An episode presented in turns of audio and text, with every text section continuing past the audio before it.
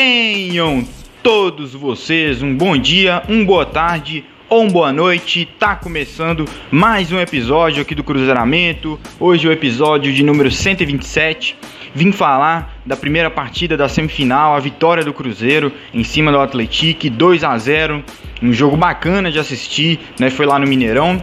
É, e seguindo a tendência aqui, né, de, de voltar às raízes do podcast, postar episódios um pouco mais longos é, e diferente do YouTube, né? Realmente vou fazer essa separação é, de conteúdos, né? Vou falar do Cruzeiro, óbvio, lá no canal, mas vai ser diferente do que eu falar aqui, né? Pelo menos em formato um pouco diferente. Inclusive, se você não me, me não é inscrito lá do canal do YouTube, convido você a se inscrever. Só jogar Cruzeiramento aí no YouTube que você acha a gente. É, enfim, siga lá, acompanhe os vídeos. É, mas falando novamente, aqui o podcast vai ser diferente.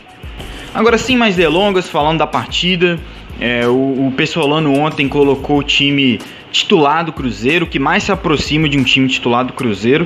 Eu acho que é seguro dizer que hoje a gente tem esse time, né? Depois aí de passar por várias rodadas no Mineiro, de alguns testes na Copa do Brasil, esse é o time que hoje é o titular do Cruzeiro.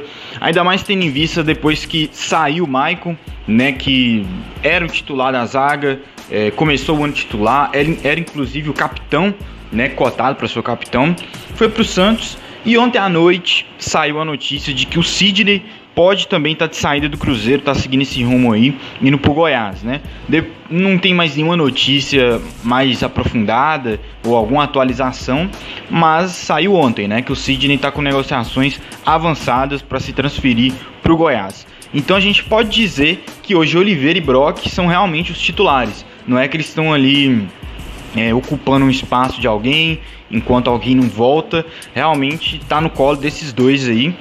E o Cruzeiro ontem entregou o que a gente esperava, né? E isso é muito importante. Porque uma coisa é você achar o Cruzeiro tá jogando bem e tal, é favorito, vai ganhar. Outra coisa é realmente é, entregar a expectativa do torcedor. Tem um abismo aí de diferença, né? E o Cruzeiro entregou, né? O Cruzeiro mostrou que realmente é um time que está se entrosando cada vez mais, é um time que tem ideias claras, ideias, é, conceitos fortes, né, do treinador, que o time compra, né? O time comprou muito o, a forma de jogar futebol de Paulo Pestolano e por isso ontem a gente começa a partida muito bem, começa inclusive entregando ali é, as principais características né, do Cruzeiro, já de cara a gente vendo, que é aquela pressão pós-perda, pressionando é, lá no campo de ataque, né, também aquela questão de tocar muita bola, rodar o jogo, é, sair da apoiada da zaga. É, as principais né, características que a gente mostrou até agora, a gente conseguiu mais uma vez é, aplicar né, contra o time do Atlético.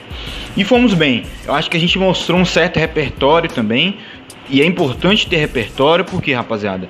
Porque nem todo adversário é igual, nem todo gramado é igual. Então é bacana o Cruzeiro ter é, é, essa habilidade, né, digamos assim, de sair tocando desde a defesa pro ataque. É bacana.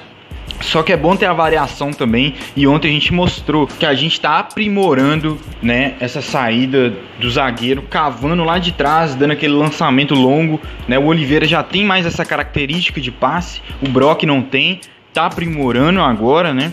E o Cruzeiro, alguns, algum, em alguns lances, saiu de trás com esse lançamento do zagueiro, né? E conseguiu dar sequência ao jogo.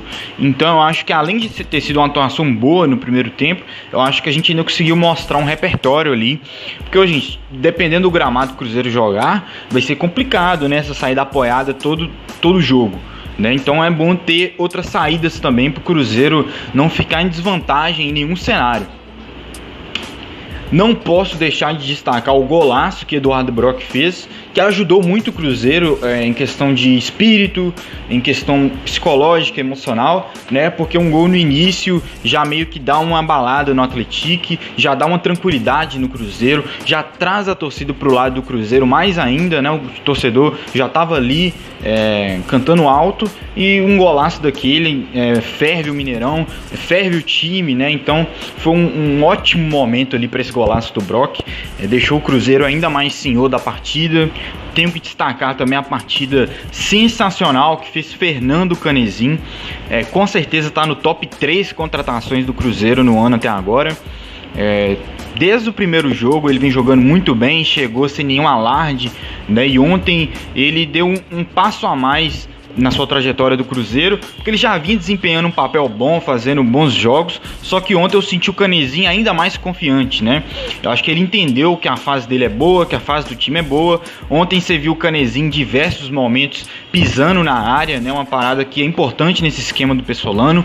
O Canezinho, no papel ali, ele é um segundo volante, mas ele tem essa liberdade de pisar na área, inclusive ele tem esse espaço, né? Porque não tem um marcador fixo ali para o segundo volante do Cruzeiro, então ele sempre sempre vai com liberdade, abre espaço para os atacantes do Cruzeiro. O Edu consegue ter mais espaço porque o Canezinho está avançando, entrando na área. Então o zagueiro vai ter que acompanhar e nisso o zagueiro vai desgarrar o do Edu, ou do Wagninho, ou do Vitor Roque. Então é uma válvula de escape sem bola do Cruzeiro muito grande, né? E com bola também foi perfeito, né?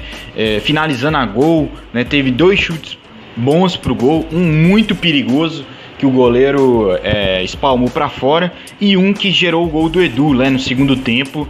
É um gol também que ajuda a quebrar as pernas do Atlético, porque o Atlético é um time é, é, um time bom, senhores. É um time que é, não tem nome, é do interior, mas que é a sensação do Campeonato Mineiro, é a grande surpresa.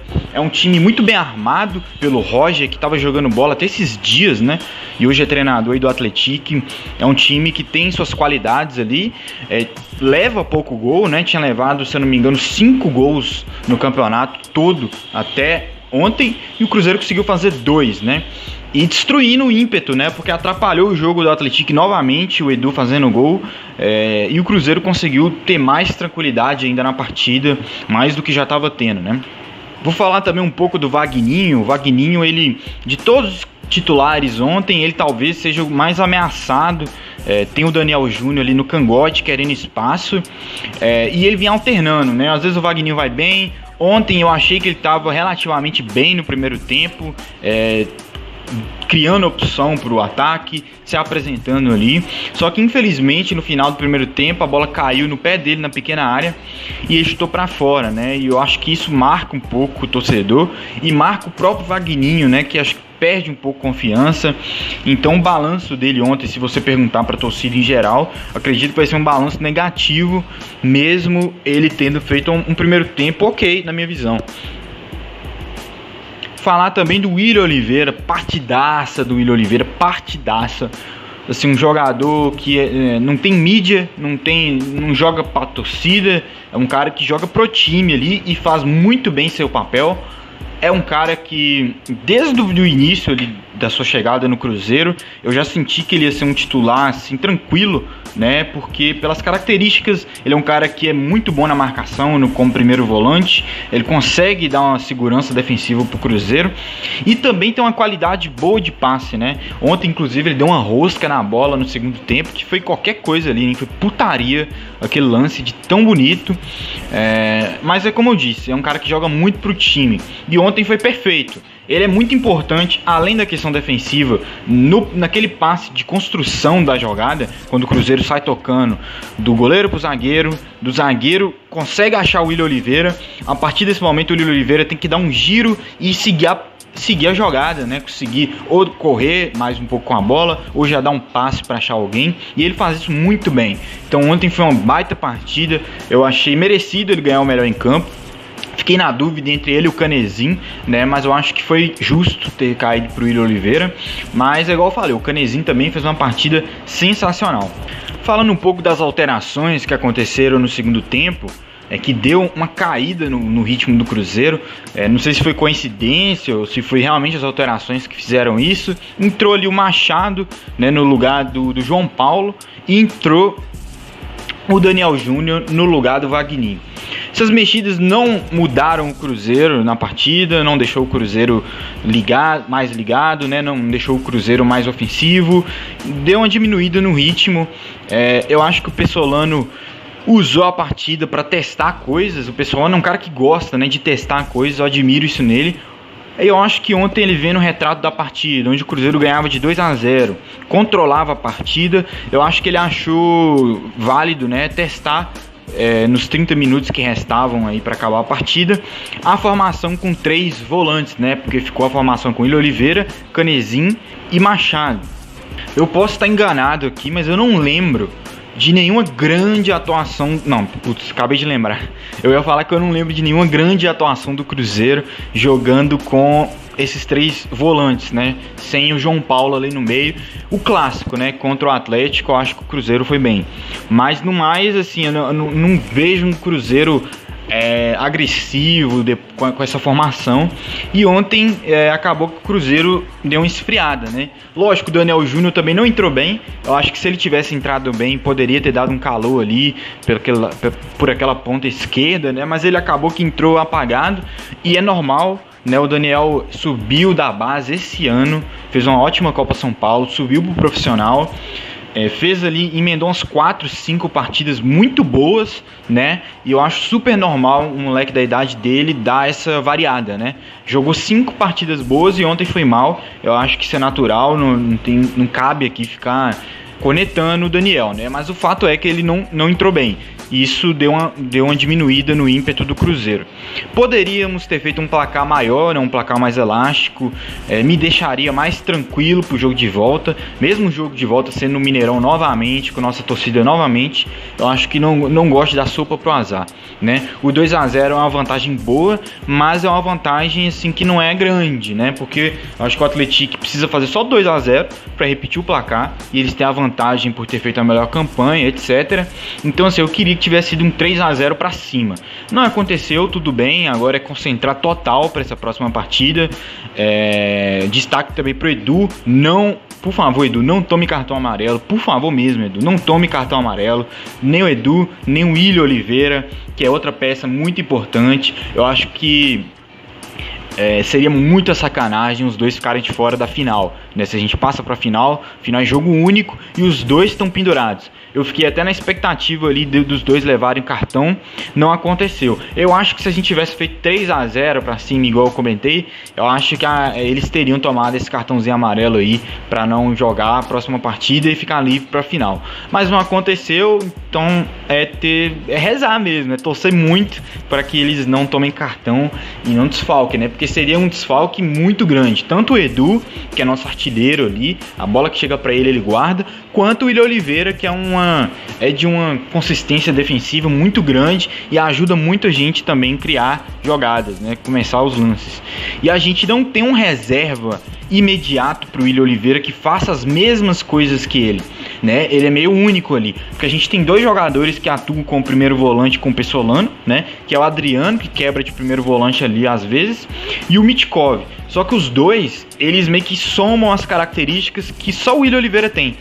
O que eu quero dizer com isso? O Adriano, ele tem aquele passe mais refinado, né? Tem um passe melhor e o, o Mitkov ele tem a pegada de primeiro volante, né? E o William Oliveira junta as duas coisas. Ele tem um passe bom e ele tem a pegada de primeiro volante. Então seria uma grande perda. Mas no mais é isso. Eu acho que mesmo com essa queda no final, foi uma boa atuação do Cruzeiro, uma atuação de imposição mesmo. É disso que esse time precisa, é isso que a torcida quer assistir. Então, é, vamos celebrar né, as pequenas conquistas. É, e sábado a gente tem outra batalha aí e vamos confirmar nossa vaga para a final. Então, esses são, os meus, esses são os meus registros sobre essa partida. Desde já agradeço a você que ouviu o podcast aqui é, e convido novamente para se inscrever no meu canal lá no YouTube, Cruzeiramento, que lá eu posto vídeos de notícias. Hoje mesmo eu postei hoje a notícia de uma proposta que o Daniel Júnior recebeu do Botafogo. É, posto de lances, né, gols posto vídeo sempre de pré-jogo, um dia antes das partidas, com as principais informações.